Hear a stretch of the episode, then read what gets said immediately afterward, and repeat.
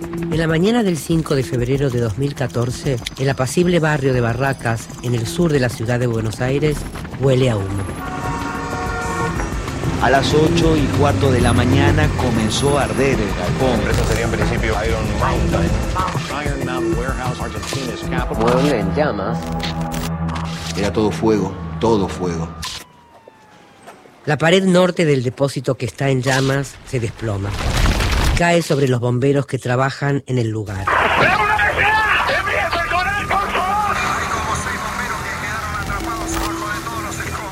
Yo me acordaba mucho de Iron Mountain, me acordaba sobre todo de las muertes, me, me conmovió muchísimo. Recordaba que se sabía que había sido un, un incendio intencional. Me acordaba que era la gran explicación de cómo se hacen este tipo de delitos, ¿no? De tan alto nivel. De 43 empresas que tenían información ahí, 29 estaban sospechadas por delitos económicos. Recordemos que los bomberos de la tragedia de Barracas dieron su vida para pagar papeles de un lavado de dinero. Escuchamos versiones miles. ¿Por qué fue? No sabemos. Sabemos que fue de seguro. No sabía que Lo que escuchás lo vas a poder ver eh, en el Gomón. Se estrena el documental de Iron Mountain, Horacio. Exactamente, este 9 de febrero el Cine Gomón va a poner a, a, disposición de quien quiera acercarse en cumplimiento del deber. Un documental que charlábamos el otro día con Cecilia Roth, se vio eh, hace un, un, año, si yo mal Sí, no año. recuerdo, en el lugar donde ocurrió el hecho con los familiares de quienes fallecieron ahí. Y lo que se va a contar ahí no solamente es la tragedia que ocurrió un 5 de febrero, sino que se va a contar la trama de por qué ocurre. Y ahí entonces ya no es una tragedia, porque tragedia es algo que no se puede evitar. Pero si esto fue provocado, entonces quienes fallecieron ahí tratando de salvar, como decían recién en el audio que escuchamos, eh, unos papeles de alguien, es un crimen. Y esa es la diferencia, que gente de, de- de- de, digamos, bomberos, gente de defensa civil, que han intentado hacer algo, pierdan la vida por un crimen, bueno, es algo que requiere una condena. Y van pasando nueve años y esa elevación a juicio no llega y está con nosotros Liliana Barícola. Ella es eh, hermana de Pedro. Pedro falleció, es una de las víctimas de Iron Mountain. Era, trabajaba en defensa civil de la ciudad. Y Lili, gracias por venir.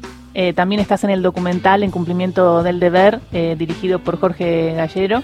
Y bueno, ¿por qué es importante este documental? Y más en febrero, cuando se acaban de cumplir nueve años de la tragedia y bueno, el, incendio intencional, como lo demuestra el documental de Iron Mountain.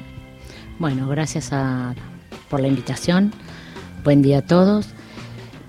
Es importante porque a través de este documental, de esta película, eh, podemos tomar conocimiento de todo este entramado oscuro, que bien lo dijo tu compañero, no es una tragedia. Yo hoy me hago cargo de lo que digo. Yo digo asesinato. Esto fue un asesinato planeado con anterioridad, sabían que esto de alguna forma lo tenían que parar. Dos semanas antes se habían sacado cajas de allí.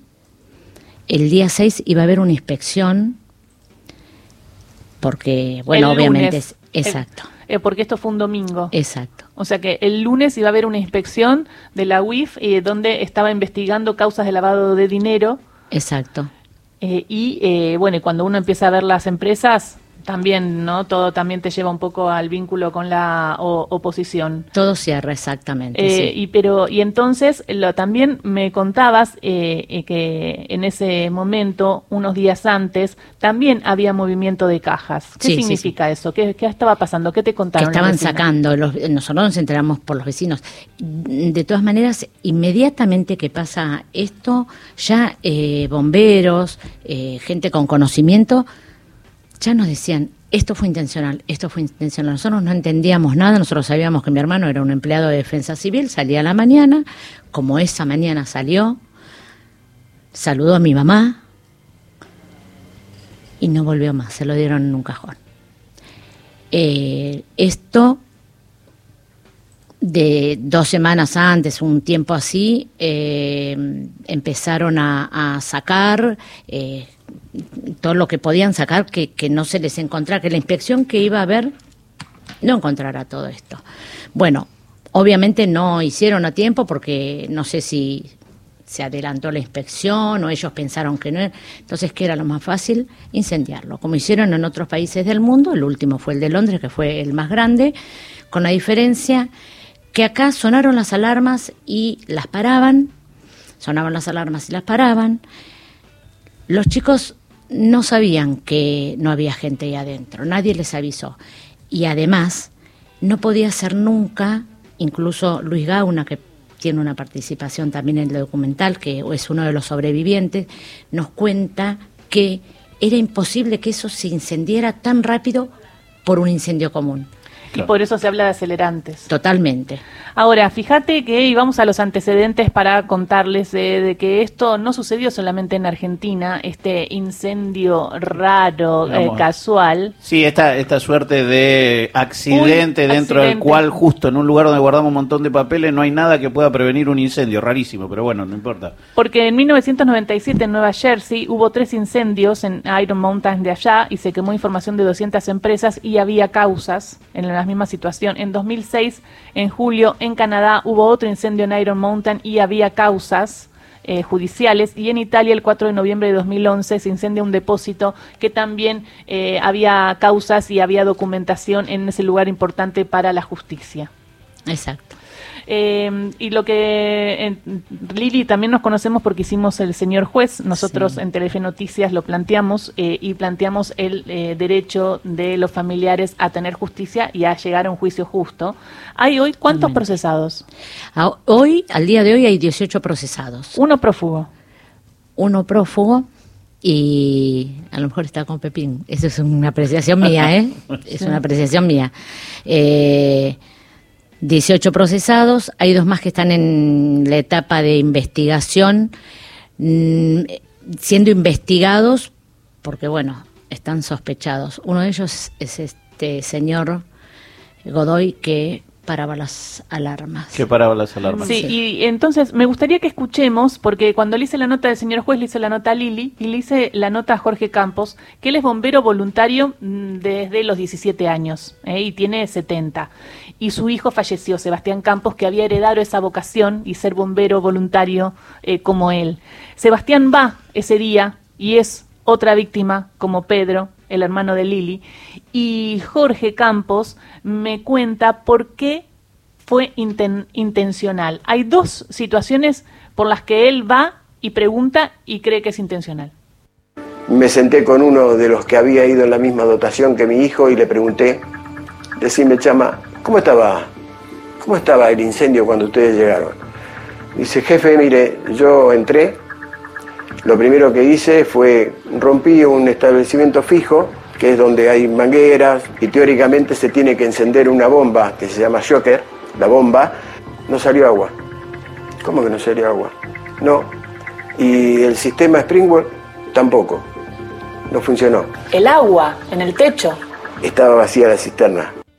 Estaba vacía la cisterna. Otro dato, pero muy importante. Importantísimo. De hecho, cuando se hace la reconstrucción, o la inspección, mejor dicho, eh, a los dos años y pico, no recuerdo exactamente qué año fue, que estaba el juez Ormachea también en el lugar, la fiscal Romina Monteleone, eh, algunos inspectores, bueno, eh, algunos interesados y algunos familiares. No pudimos ir todos uno entraba a ese lugar al que estaba enterito, que no le había pasado nada, era espantoso entrar ahí, sentías que te ahogabas, que no podías respirar y tenías una, un tanque grande y ese tanque terminaba en un caño finito como mi dedo, imposible que de ahí saliera agua.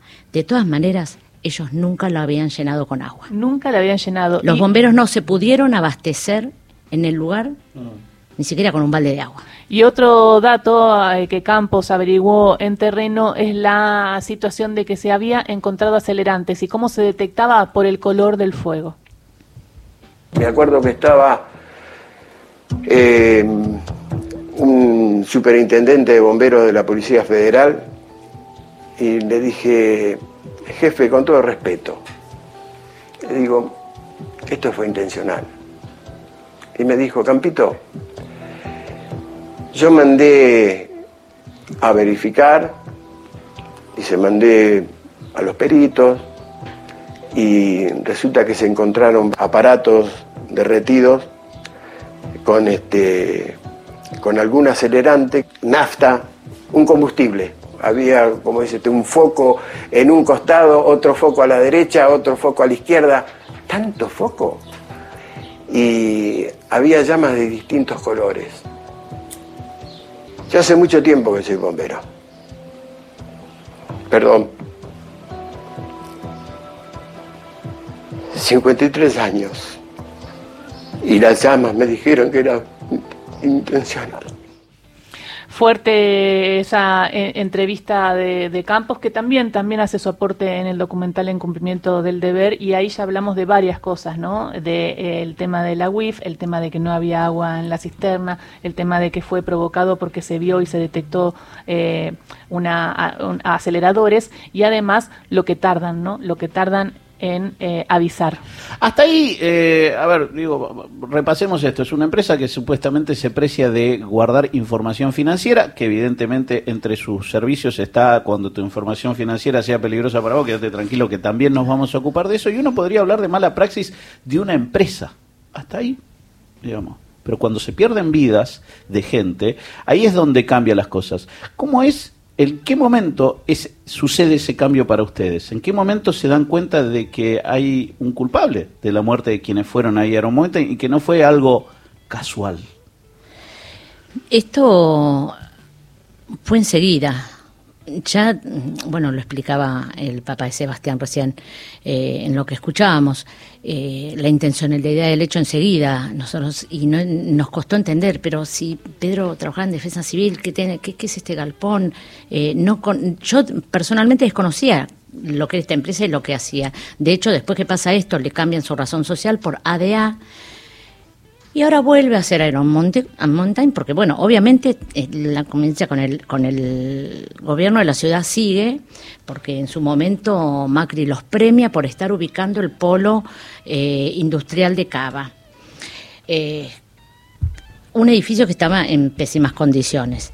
Y mm, bueno, ahí entramos a investigar también, a ver qué está pasando acá, ¿Qué, ¿Qué, es esta empresa? ¿Qué guardan? Cuando empezamos a investigar por nuestras cuentas que no teníamos ni idea, uno eh, se mete en internet y busca, bueno, ahí entendimos muchas cosas. Y digamos, eh, está esto que este señor juez cuando hablaba de Gisela, ¿ustedes han sido contactados por la empresa o solo han trabajado por, por abogados, eh, por abogados de la empresa? No, la empresa este, nunca y eh, nunca, de... nunca ofreció ni una mediación ni nada. No, no, no, no, ni, ni, bueno, la querellante era mi mamá, al fallecer mi mamá nosotros quedamos, eh, nos desconocen totalmente, eh, la justicia nos desconoce totalmente, así que mientras la justicia nos desconozca, como querellantes o, y, y familiares querellantes, hermanas de Pedro, obviamente la empresa se agarra de ahí para desconocernos totalmente, de hecho muchos años estuvimos eh, sin nada, sin representantes, sin ninguna cosa. ¿Qué puede pasar ahora eh, con la justicia? La causa estuvo muy parada. Eh, ahora mm, algo eh, escuché que se estaba moviendo, si me contás eh, eh, si hay alguna esperanza de que se cierre y la etapa de instrucción y se eleve a juicio. Sí, estamos en ese, en ese y con las estado. pruebas, ¿no? Digo que el que claro, hay sobradas pruebas porque aparte las dos inspecciones que se hicieron dan el mismo resultado, la intencionalidad del hecho, sería muerte obviamente, y bueno, eh, estamos esperando, porque es un momento importante, que se eleve a juicio oral, que las partes se pongan de acuerdo y bueno, eh, la Cámara y, y, los jueces que, que están en la misma eh, de fecha para un juicio oral y Nueve va... años, ¿eh? Nueve años pasaron y ahí vemos el accionar de la justicia, tanto que hablamos de la justicia. Nueve años pasaron y tienen todas las pruebas y no elevan a juicio esto. y no se investiga como se tiene que investigar porque tenían que ir ustedes a pedir que busquen determinada prueba y a presionar de tal manera que se haga, porque si no, no se hacía. Totalmente. Particularmente, nosotras eh, no paramos en estos nueve años, en ningún momento, vos lo sabes bien, sí. Eh, he golpeado todas las puertas que he podido porque no quiero que esto quede eh, en la nada. la vida de mi hermano era inmensamente valiosa. Entonces, no mm, nos vamos a permitir que quede en la nada. Él salió un día a trabajar como todos los días y no volvió nunca más. Y eso no tiene ninguna reparación, como todos los papás que perdieron a sus hijos. Es, eh, y es entendible la emoción de los padres y, bueno, eh, obviamente eh, nosotros, nuestras vidas cambiaron rotundamente al, al 180%, eh, eh, dio un giro de 180 grados, quise decir, perdón. Y no, vamos no somos las mismas, pero tenemos más fuerza. Cada año que pasa tenemos más fuerza, vamos a seguir con esto. La película nos da un espaldarazo enorme porque incluso eh, necesitamos que esto sea a nivel nacional, porque hay mucha gente que no tiene ni idea de que este incendio pasó. Y que fue intencional. Y que fue intencional para cubrir los entramados sucios de, del gobierno en ese momento, del gobierno de la ciudad y bueno, después el gobierno nacional que estaba en ese tiempo.